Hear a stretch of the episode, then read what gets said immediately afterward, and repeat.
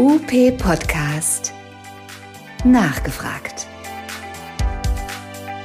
Unter dem Burn-on-Syndrom zu leiden bedeutet ständig an der eigenen Belastungsgrenze zu rotieren. Burn-on-Betroffene brechen nicht zusammen oder sind zu nichts mehr in der Lage. Im Gegenteil, sie leisten unheimlich viel. Zwar sind sie müde, ausgelaugt und gestresst, schaffen aber alles irgendwie, was mit Arbeit zusammenhängt. Nur das andere, das leidet. Freizeit, Freunde oder Hobbys. Warum gerade Therapeutinnen und Therapeuten auf sich achten sollten und wie Chefs und Chefinnen dabei helfen könnten, das erfährst du in dieser Podcast-Folge.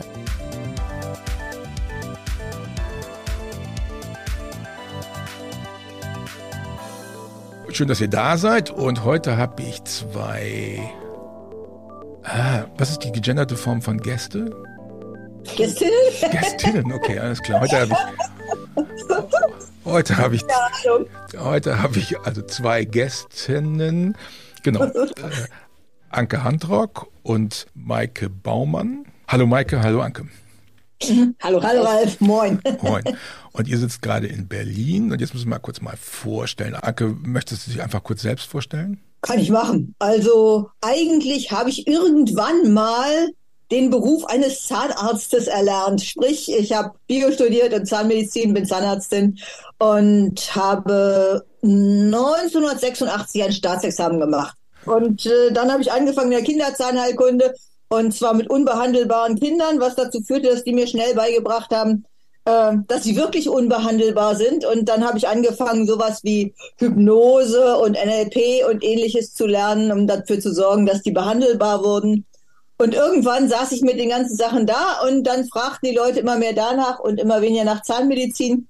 Und seitdem mache ich Coaching und Training in der Zahnmedizin, in der Medizin und äh, in der Physiotherapie, so in dem gesamten medizinischen Bereich. Und daher kennt der Ralf mich. Maike, stellst du dich auch vor?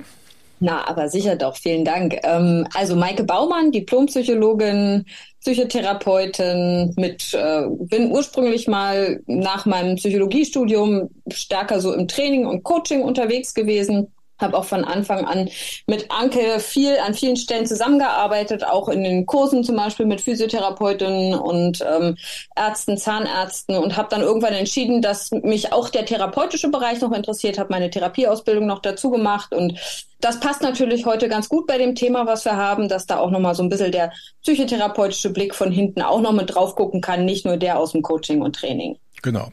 Wir sprechen über Burn-on.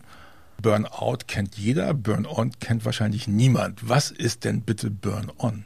Also den, den Vorschlag dafür zu sagen, das ist was Besonderes und was Eigenes, was man sich auch als Psychologe, Psychologin und auch als Chef, Chefin mal angucken sollte, ist, dass in einer psychosomatischen Klinik hier in Deutschland Kollegen festgestellt haben, wir haben immer mehr Patientinnen, die berichten, so kurz vorm Umkippen zu stehen.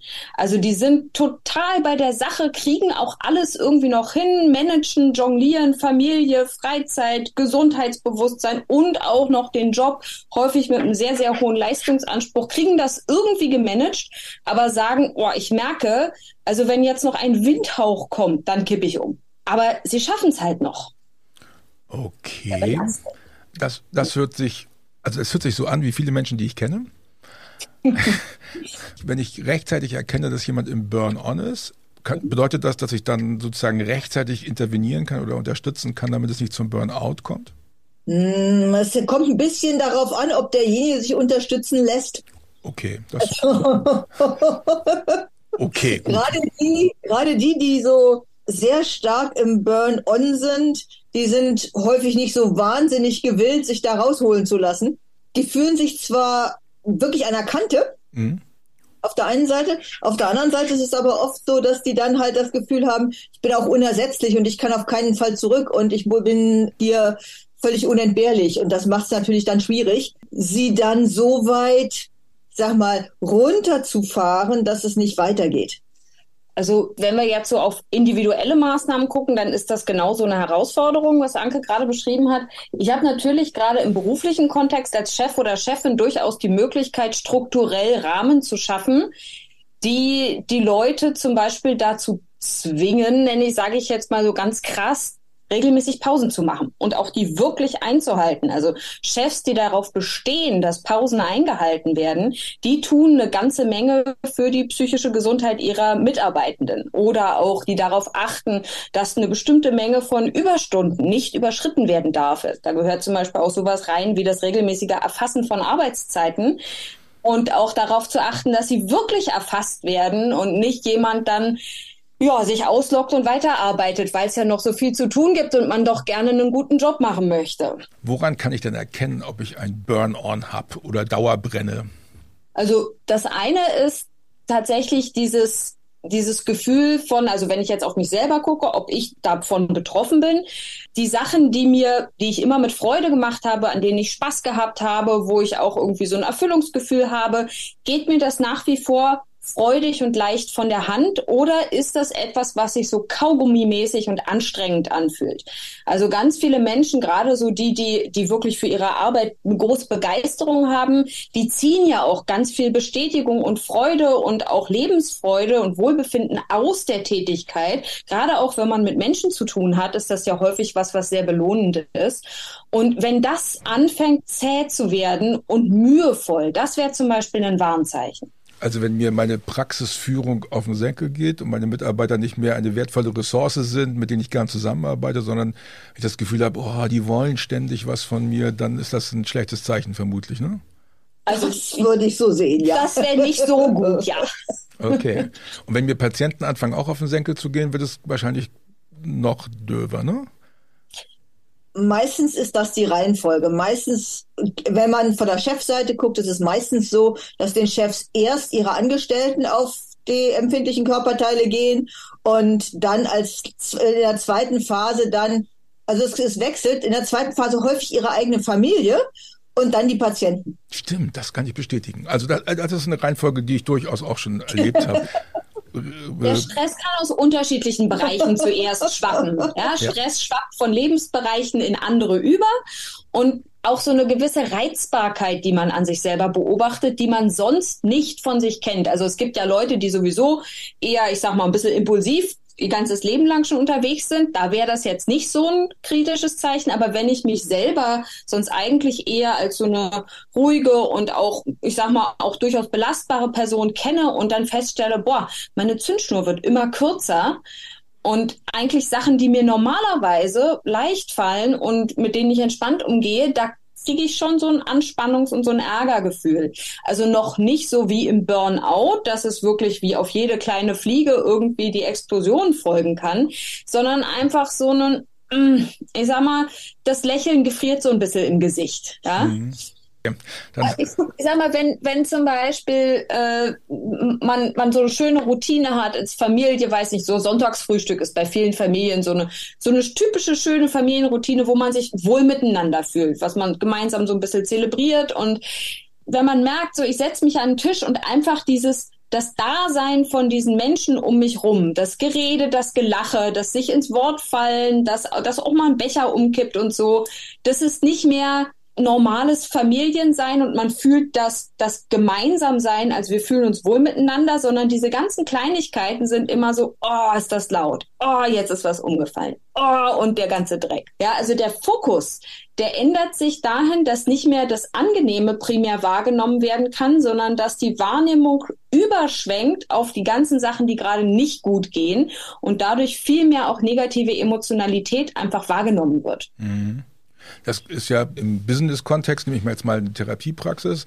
Da würde das bedeuten, ich sehe, dass die Räume nicht aufgeräumt sind, ich sehe, dass wir Absagen haben, ich sehe, dass die Verordnungen falsch korrigiert werden, ich sehe, dass ich eine Absetzung habe. Ich habe das Gefühl, die Krankenkassen sind doof, mein Abrechnungszentrum macht nicht das, was ich will, mein Computer stürzt ab, meine Mitarbeiter sind unpünktlich, Patienten sind unhöflich, Privatpatienten diskutieren über Privatpreise und ich kündige allen. Dann bin ich im Burn-on. Mm, dann bist du fast schon eine Stufe weiter. Genau, dann bist du, dann bist du quasi schon fast abgebrannt. Okay, Mist. Aber wenn, wenn, also das ist, das ist auch so ein Kontinuum. Ne? Also du, so dieses Gefühl von, ja, der Privatpatient diskutiert jetzt mit mir die Preise, nicht zu sagen, ja, naja, klar, ähm, würde ich vielleicht auch machen, über einen Preis zu verhandeln, sondern zu sagen so, schon wieder. Mhm. Ja, okay. Ja, Und also es ist noch nicht das, oh, um Gottes Willen, alles geht mir auf die Nerven, sondern dieses, oh, schon wieder. Es ist so zäh. Und nächste Stunde kommt wieder ein Privatpatient, da habe ich es bestimmt nochmal. Oh. Ja. Das diese, es, diese ja. Vorstellung äh, sorgt ja dafür, dass ich es auch jeden, noch, auf jeden Fall nochmal habe. Ich meine, wenn man mit der Haltung reingeht, okay, jetzt bin ich da, hänge ich da also und meine Mitarbeiter nerven mich, meine Patienten nerven mich, meine Familie ist sowieso schon schwamm drüber. Was mache ich denn jetzt? Jetzt die Frage, ob du Chef bist? Klar bin ich Chef. Also ich habe eine Praxis. Ich habe, weiß nicht, fünf Mitarbeiterinnen und Mitarbeiter. Ich habe einen Haufen Patienten, nette und weniger nette. Also wenn ich das richtig verstanden habe, hat die gesagt, der Fokus ist der entscheidende Punkt. Also wenn ich jetzt anfangen würde, jeden Tag mich abends hinzusetzen und aufzuschreiben, was an diesem Tag gut war, wäre das ja ein, ein Weg, äh, den Fokus zu verändern. Kann man das so simpel machen? Im Prinzip schon. Aber? Aber eben im Prinzip. Also das Blöde ist, in dem Moment, wo du in diesem Burn-on bist, bist du nicht bereit, die Sachen zu machen, die man eigentlich machen müsste, um da rauszukommen. Ah. Was müsstest du machen? Du müsstest äh, sowas machen wie Achtsamkeit, Meditation oder irgend sowas. Aber wenn du gerade, genau, wenn du gerade auf Full Speed bist, zu sagen, so, und jetzt atmen wir tief und ohne Angst, funktioniert in der Regel semi-gut. Ja, gut. Es gibt ja auch andere Varianten, außer jetzt atmen wir tief und ohne Angst. Danke, ja? danke. Also, also es, es bräuchte zum Beispiel ähm, sowas wie eine, eine strukturierte Tagesroutine. Und zwar eine strukturierte Tagesroutine, die auch Selbstfürsorge und Gesundheitsfürsorge regelmäßig beinhaltet. Da gehört zum Beispiel rein, dass man darauf achtet, dass man eine angemessene Schlafdauer hat. Na, die Arbeit dann nicht noch mit nach Hause nehmen und noch zig Sachen, irgendwelche Bücher prüfen bis nachts um eins oder was und dann nur fünf, sechs Stunden geschlafen haben, sondern zu einer vernünftigen Zeit ins Bett gehen, regelmäßig schlafen, regelmäßig aufstehen. Dann gehört dazu, in die Wochenroutine sich Sport einzuplanen. Ja, Sport sorgt dafür, dass der Stress runtergeht. Also beim Burn-on kann man davon ausgehen oder geht man auch davon aus, dass das Stresslevel kontinuierlich hoch ist. Das bedeutet, wir haben die ganze Zeit zu viel Cortisol im Blut, der Zuckerspiegel ist zu hoch, der Blutdruck ist zu hoch, wir haben ein erhöhtes Risiko, Herz-Kreislauf-Erkrankungen zu kriegen, auf Dauer Diabetes zu kriegen. Das nennt sich die klassische Managerkrankheit. Das ist kein Spaß. Das merkt man aber erst nach einer längeren Zeit. Und deswegen ist es auch so schwer, wenn man vom Burn-on betroffen ist. Man muss halt aus Vernunft die Routinen ändern, nicht weil man schon merkt, dass es einen krank macht, aber man weiß, dass es krank macht. Ja, also deswegen regelmäßig Sport gehört dazu. Vernünftige Pausen im Alltag machen, also nicht nur die Mitarbeitenden in die Pause schicken, das kriegen viele Chefs ja noch hin, sondern selber auch Pause machen. Das könnte zum Beispiel sein, dass man sich verordnen muss, die Praxis zu verlassen, damit man das wirklich tut. Ja, also solche ja, Dinge. Es, es, es geht darum mehr. Es geht zum Beispiel darum, wirklich auch mittags etwas zu essen. Und zwar etwas Vernünftiges. Die Leute, die äh, dazu neigen, Burn-on zu kriegen, sind solche, die eher durchziehen. Und das Durchziehen ist halt genau das Gegenteil von dem, was hier hilft. Das Zweite, was ist, ist, ähm, Maike sagte eben so richtig, ja, genug Schlaf. Das heißt aber, zwei Stunden vorm Schlafen aufhören mit allem anderen und was machen, was langweilig ist. Weil entspannt. Also, ja, also Netflix-Serien gucken ist kontraproduktiv, vermute ich mal kurz Schlafen. Gegen eine Netflix-Serie hätte ich ja noch gar nichts, wenn es so. die richtige ist. Aber man entspannt in der Regel nicht mit seiner Abrechnung. Also zu Deutsch, die Arbeit muss ein definiertes Ende haben. Was vielen Leuten mit Burn-on hilft, ist eine äh, Watch am Armgelenk, die penetrant ab halb zehn in regelmäßigen Abständen klingelt, bis man sie endgültig ausstellt, damit man endlich aufhört zu arbeiten. Ein ins Bett Wecker. Den morgens brauchen die Bernies nicht, aber den abends, der macht wirklich Sinn dann auch so kleine Nebensächlichkeiten wie Freundschaften pflegen. Ja, das ist zum Beispiel etwas, was auch nachweislich gegen diese Burn-on-Symptomatik sehr gut hilft. Denn in sozialen Kontakten, wo wir uns gut gebunden fühlen, entspannen wir. Mhm. Ja, und da geht auch der Stress ganz deutlich runter und vor allem können wir da was machen, was wir ansonsten eher nicht machen. Wir können anfangen, uns über Themen auszutauschen, die nicht direkt mit Beruf zu tun haben. Das heißt, wir erweitern auch den Fokus nochmal darauf. Es gibt übrigens auch noch anderes Leben. Mhm. Ja, und das ist auch was, was ganz wichtig ist, um einfach auch unsere Fokussierung, unsere kognitive Fokussierung nicht die ganze Zeit auf diesen Arbeitsthemen und auf dem, was uns Stress macht, zu lassen, sondern eben auch zum Beispiel Verbundenheit zu erleben und auch wahrnehmen zu können und auch mal einen Witz zu machen und herzhaft zu lachen. Es kommt noch ein weiterer Belastungsfaktor dazu. Obwohl die Familie definitiv etwas ist, was auch zur Entspannung beitragen kann, kann es auch so sein, vor allem bei Alleinerziehenden oder bei Leuten, die, ich sag mal, temporär alleinerziehend sind, weil die Partner hm, quasi nicht anwesend sind, äh, auch arbeitsbedingt. Dann kommen die aus dem Stress vom Beruf und kriegen dann zu Hause den ganzen Versorgungsstress, der was weiß ich, zwei, drei Kinder Schularbeiten, die Schule ist ausgefallen, dies, das, jenes und so weiter.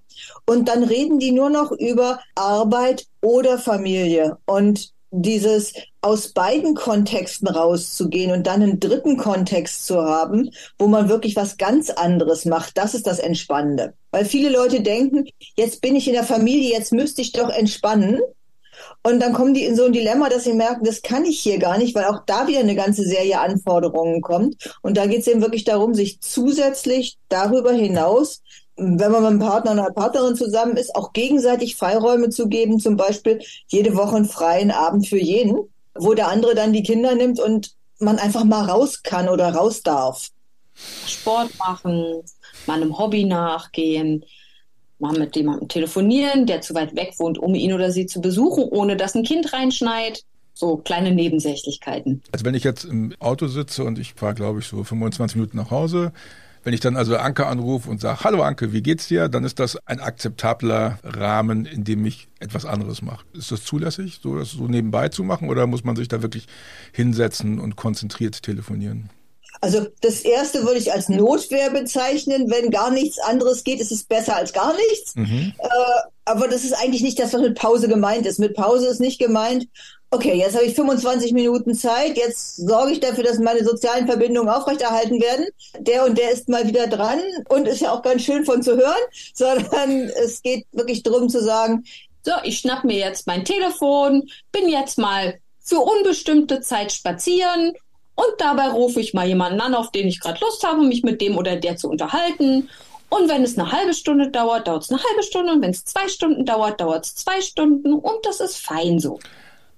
Das hört sich alles großartig an, aber jetzt kriege ich gerade Leistungsstress, weil ich jetzt gerade von euch lerne, was ich alles richtig machen muss und was nicht falsch laufen sollte. Und ich merke schon, das ist mein, meine nächste Bucketlist, stresst mich und mein Burn-on nimmt zu. Also jeder, der mir erklärt, wie ich mich selbst optimieren muss, erhöht meinen Stresslevel. Wie komme ich denn jetzt aus der Nummer raus? Deswegen habe ich vorhin gesagt, wenn du zur Spezies der Chefs gehört, hast du es ein bisschen schwieriger. Ja, klar. Weil wenn du Chef bist, kannst du deinen Angestellten bestimmte Teile davon einfach verordnen. Ist das nicht übergriffig, wenn ich dir sage, hey, pass auf, du machst jetzt mal Pause eine halbe Stunde und du legst dein Handy weg und du gehst mal früh zu Bett und so? Also du gehst mal früh zu Bett, würde ich vielleicht einem Mitarbeiter, das könnte er als nicht ganz angemessen empfinden. Okay. Aber du machst mal Pause. Dazu bist du sogar gesetzlich verpflichtet, ne? Ja, aber Mensch, wir haben Patienten, die stehen an, die haben Schmerzen, die müssen behandelt werden. Und wir machen auch 20-Minuten-Tag-Behandlungen, damit wir echt vielen Leuten Termin machen. Wir haben ja auch eine Aufgabe, wir haben eine soziale Verantwortung. Also Leute, das können wir echt nicht machen. Jetzt sieh mal zu, dass du den Patienten noch reinklemmst. Das ist weißt eigentlich du, mein Text, ne? Weißt du, was in der Deklaration vom Genfer Weltärztebund oh, aus dem Jahr 2017 steht? Ich bin kein ja, Arzt. Siehst du? Aber alle anderen im Gesundheitswesen sollten das auch wissen. Da steht, ich werde auf meine eigene Gesundheit, mein Wohlergehen und meine Fähigkeiten achten, um eine Behandlung auf höchstem Niveau leisten zu können. Okay, also das heißt. Erst um mich kümmern, dann um die Patienten. Das ist dieses alte Ding mit den Sauerstoffmasken aus dem Flugzeug. Wenn die runterfallen und du dem Nachbarkind als erstes die Maske aufsetzt, dann kannst du sicher sein, dass du hinterher ein paar Tote hast. Ja. Erst musst du die Maske auf die Nase ziehen, dann kannst du allen anderen helfen. Okay, also nehmen wir das mal, diese, diese Metapher mit der Sauerstoffmaske passt ja ganz gut. Also ich bin als Chefin oder als Chef in meiner Praxis dafür zuständig, mir die Sauerstoffmaske aufzusetzen, damit ich meinen Leuten ja. gut helfen kann. Ich ja. kann Leuten besser helfen, wenn ich selbst einigermaßen stabil bin. Insofern ist das auf ja. mich selbst achten, eine Pause machen, eigentlich Führungsaufgabe. Das ist sozusagen persönliche Hygiene, die ich machen muss, um als Chefin oder als Chef auch agieren zu können. Ne? Es ist noch viel schlimmer. Oh Gott. Viel besser, viel besser. Wenn du, nee, schlimmer. Schlimmer.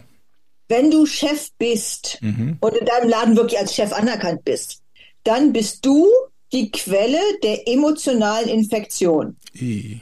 Also wenn du keinen Bock hast auf diesen Laden und dich die ganzen Leute ankotzen, dann hat deine gesamte Mannschaft die gleiche Stimmung. Das heißt, wenn ich auf die Krankenkassen schimpfe, auf die blöden Ärzte, die keine Verordnung richtig ausstellen, auf die Patienten, die nur widerwillig mitmachen, dann ist das die Brille, die ich allen aufsetze, mit denen oh, sie auf die Welt gucken. Wenn du Chef bist in deinem Laden, ja. Ah, ich krieg das hin, da brauchst du keine Angst haben. Ich schaffe es. Das glaube ich. okay. Und deswegen ist das darauf achten, dass es dir gut geht zentral dafür, dass die Stimmung in deinem Laden gut ist. Und die Mitarbeitenden gucken natürlich auch, wie erwartet, also die gucken an, wie verhält sich mein Chef, wie verhält sich meine Chefin. Wenn Chef oder Chefin darauf achtet und sagt, Pausen sind ein Wert, ich mache auch Pause, dann trauen sich die Mitarbeitenden tatsächlich auch Pause zu machen. Wenn Chef oder Chefin einfach durchzieht jeden Tag, da trauen sich Mitarbeitende häufig auch nicht Pause zu machen, weil sie denken, oh nee, Chef und Chefin macht auch keine Pause, das macht man hier nicht, das gehört sich nicht, wir müssen ja Patienten versorgen. Und ich möchte auch so toll sein wie Chefin. Ähm, ich, ich würde vielleicht nochmal auf diesen, was du vorhin gesagt hast, auf diesen Performance-Druck kommen. Ja. Ne? Also jetzt habt ihr mir gesagt, was, was ich alles tun muss genau. und wie soll ich denn das alles noch schaffen? Und ich muss doch dafür sorgen, dass der Laden läuft. Und also das, wo man vielleicht anfangen kann, ist, dass man erstmal guckt, regelmäßig essen, regelmäßig eine Pause machen und regelmäßig schlafen. Ja, also dass man, ich sag mal, die körperliche Grundbedürfnisse erstmal befriedigt werden wenn Schlafen, Versorgung mit Nährstoffen, Entspannung, Abbau von Stresshormonen, wenn das erstmal mit einer Regelmäßigkeit im Alltag passiert und das ist Gewohnheitsaufbau, ja, mir selber verordnen zu einer bestimmten Zeit liege ich im Bett. Und wenn ich dann noch eine, eine Folge meiner Lieblingsserie gucke, naja gut, wenn ich weiß, ich schlafe dabei gut ein, weil es mich entspannt, ist das ja völlig okay. Nur um so und so viel Uhr bin ich im Bett, damit ich auf meine, je nachdem, die meisten Erwachsenen brauchen zwischen sechs und acht Stunden Schlaf, ja, das kann man so ein bisschen rauskriegen, was man selber so braucht, äh, dass ich auf meine sechs bis acht Stunden regelmäßig komme und dann auch morgens vernünftig zu einer vernünftigen Zeit einfach aufstehen kann und zwar entspannt. Damit ist schon mal ganz viel gewonnen. Okay, aber jetzt bin ich seit einem halben Jahr, habe ich gemerkt, ich bin immer so, wie ihr das beschrieben habt, im Burn-on und ich habe eure Ratschläge schon vor zwei Monaten gehört, als ich mit Anke das letzte Mal telefoniert habe. Sie hat gesagt, du musst rechtzeitig schlafen gehen, du musst dies machen, das machen. Und ich denke immer, ja, will ich machen, aber es kommt immer was dazwischen. Also ich komme einfach nicht aus der Nummer raus. Was mache ich denn jetzt? Du kannst dich, also wenn du merkst, ja, es gibt einen Teil in mir, der sagt, ich will das. Und dann gibt's aber andere Sachen, die mich davon abhalten. Kannst du natürlich auch sagen, okay, ich lasse mich unterstützen. Ja, ich lasse mich zum Beispiel vom Partner, von der Partnerin oder wenn man nur, nur jetzt in der Familie gute Beziehungen hat, kann man auch sagen, Mensch, Schwester, Bruder, äh, ruf mich mal abends einmal an und sag, hier, ist übrigens Zeit oder wer auch immer, guter Freund. Äh, also man kann sich von außen unterstützen lassen. Dann mhm. gibt es ein soziales Korrektiv und das hilft häufig schon ganz schön gut, weil den meisten Menschen, wenn es ein soziales Korrektiv von außen gibt, wo man auch darum gebeten hat, dass derjenige einem hilft, sich um die eigene Gesundheit zu kümmern, weil man es selber im Moment gerade nicht so hinkriegt, die Leute, die, denen ist man ja wichtig die kümmern sich dann tatsächlich darum. Und dann wird es häufig einfacher, in diese neue Gewohnheit reinzukommen. Und wenn man das erstmal so sechs bis acht Wochen etwa maximal zwölf, dann ist es drin. Okay, aber kann ich das auch, also wenn ich jetzt Chefin oder Chef bin und ich, ich habe nicht so einen riesen Familienkreis, weil ich gerne allein lebe, kann ich meine Mitarbeiter um Feedback bitten, um ein Gefühl dafür zu kriegen, wie das von außen wirkt, was ich da treibe? Also da kommt es jetzt wirklich sehr auf die Form an. Wenn du sagst, ey Leute, ich merke, wir fahren hier gemeinsam eigentlich eine Schlachtzahl zu hoch, lasst uns mal zusammen uns hinsetzen und gucken, wie wir das hier so hinkriegen, dass wir das in einen vernünftigen Rahmen kriegen, dann ist das durchaus was, was man machen kann. Zum Beispiel, ich habe jetzt gerade eine Praxis, die haben sich jetzt, äh, weil ihnen wirklich der Laden brennt, äh, eine chirurgische Praxis hat sich jetzt Yoga einen Nachmittag in der Woche eingekauft. Da hat die Chefin gesagt, so, es reicht. Das Ding hier, Tour, Tour zu hoch. Wir holen uns jetzt eine Runde, jede Woche Yoga. Kommt jemand und äh, ihr könnt mitmachen oder ihr könnt es lassen. Aber ich mache jedenfalls Yoga. Und das Team macht dann mit. Und wie ist das? Also hat das einen Effekt? Ist das schon lange? Ja, hat einen guten Effekt, hat einen sehr guten Effekt. Also schon allein, dass die Chefin gesagt hat, ey Leute, wir touren hier zu hoch, hat dazu hat zu einer Veränderung vom Bewusstsein ge geführt. Und dass die Chefin gesagt hat, ich gebe Behandlungszeit dafür her, dass wir hier etwas gemeinsam machen. Ich mache sowieso Yoga, ich würde sonst woanders machen. Ich hole mir das jetzt hierher und ihr könnt mitmachen. Das hat einen sehr, sehr, sehr wertvollen Effekt gehabt. Kenne andere Praxis, da haben gerade die beiden Kollegen äh, eine Ausbildung in äh, irgendeiner äh, Qigong-Form gemacht und äh, machen mit, mit ihrem Team regelmäßig Qigong. Jeden Morgen. Auch gut. Ja, und es gibt natürlich, also wenn man jetzt sagt, ich kann es in, also das, das geht jetzt so ein bisschen auch in Richtung betriebliches Gesundheitsmanagement, ne? Also natürlich gibt es auch die Möglichkeit, das genau so aufzuziehen, das übers BGM, dann hat man die entsprechenden Fördermöglichkeiten auch noch. Ähm, und dann zu sagen, naja, Leute, wisst ihr was, sonst es gibt so verschiedene Sportanbieter, wo man dann machen kann, was man mag, weil vielleicht mag nicht jeder Yoga oder nicht jeder Qigong, aber auch zu, wenn, wenn Chefs sagen, ich investiere da rein, dass ihr Sport macht, das ist was, was sehr wertschätzend wahrgenommen wird und was auch sehr dankbar angenommen wird. Und dann habe ich als Chef auch ganz viel dafür getan, dass meine Mitarbeitenden in Bewegung kommen. Dann habe ich zwar mein Problem noch nicht gelöst, selber in Bewegung zu kommen, ja, und da hilft aber auch häufig wieder das soziale Korrektiv, sich zum Sport mit jemandem verabreden. An wen wende ich mich, wenn ich wirklich merke, so Familie hilft nicht, Mitarbeiter helfen nicht, Reflexion hilft nicht? Also ähm, es gibt sowohl ich sag mal, gerade in der Physiotherapie-Szene gibt es ja auch Leute, die machen Bewegungscoaching und sowas mittlerweile. Mhm. Das ist ja auch was, was im Kommen ist, was ja auch sinnvoll ist. Und äh, entweder man wendet sich an so einen Bewegungscoach, das wäre eine Möglichkeit. Wenn das nicht runtergeht, dann braucht man schon wirklich auch therapeutische Hilfe. Wenn man einen Termin kriegt, das ist ja fast so, als man versucht, Physiotherapie-Termine zu kriegen. Das ist. Naja, das ist ja es gibt ja sehr viele Psychologen, die psychologische Beratung und sowas anbieten, die durchaus therapeutische Kompetenzen haben. Und es geht ja da auch jetzt nicht darum, eine Psychotherapie zu machen, sondern es geht ja darum, erstmal sich ein paar Stunden Begleitung oder Unterstützung zu holen. Das muss ja nicht gleich eine Aktion über die Krankenkasse werden. Okay, ja, das kann ich mir gut vorstellen. Kann ich auch als Chefin oder Chef sagen, ey, geh mal zu Maike, ich glaube, du brauchst Unterstützung? Oder ist das nicht zulässig als Chefin oder Chef? Das muss man, wenn man das machen will. Das ist manchmal ist es notwendig aus, aus äh, Gründen der Fürsorgepflicht, die man als Arbeitgeber hat. Aber das ist nicht, wenn jemand ein bisschen Burn-on hat, sondern das sind dann andere Gründe, wo das äh, im Betrieb derart deutlich ist, dass man sonst seine, seine betriebliche Verantwortung. Genau, also das wäre zum, zum Beispiel, wenn ich mitkriege, ich habe einen Mitarbeiter, der lockt sich regelmäßig aus und arbeitet dann aber noch vier, fünf Stunden weiter und nimmt womöglich noch Mitarbeitenden Arbeit weg, ja, und lässt sich da auch nicht begrenzen. Das wäre vielleicht so eine Indikation, wo ich als Chef auch sage, hey, hier läuft was ganz außer der Reihe und das ist auch wirklich nicht gesund lass uns mal bitte gucken, wie wir dafür sorgen können, dass wir hier m, hm, was anderes miteinander hinbekommen. Okay. Das, ich, ich kann als Chef aber natürlich, wenn ich so ein Burn-on wahrnehme, kann ich natürlich auch ein entsprechendes Feedback-Gespräch Ne, mit unter Beachtung, wie gehen Feedbackgespräche mhm. und so weiter und so fort, kann ich natürlich ein Feedbackgespräch führen ne, und kann auch zum Beispiel da den, den auch Rahmen setzen, zum Beispiel nochmal zu Pausen und ähm, auch über Pausenkultur vielleicht mich nochmal verständigen und sowas kann ich natürlich durchaus als Chefin machen. Gut, dann vielen Dank, Maike, vielen Dank, Anke, dass ihr Zeit hattet, euch mit mir zu unterhalten und ähm, ja, vielen Dank für alle, die zugehört haben. Und ja, dann sage ich Tschüss nach Berlin. Ja, vielen Dank. tschüss, tschüss, vielen Dank für die Einladung und Tschüss an alle Hörer. Genau. Das war UP Podcast, der Podcast rund um Therapie und Praxis. Immer mittwochs gibt es eine neue Folge und um die nicht zu verpassen, abonniere uns einfach. Du findest UP Podcast auf Spotify, Deezer, Apple Podcasts und Google Podcasts und natürlich unter www.op-aktuell.de slash podcast. Außerdem sind wir bei Facebook, YouTube und Instagram und wir freuen uns, wenn du uns dort Kommentare und Bewertungen hinterlässt und uns teilst. Übrigens, wenn du uns gerne einmal live erleben möchtest, dann komm zum Netzwerktreffen am 3. Juni in Düsseldorf Karst.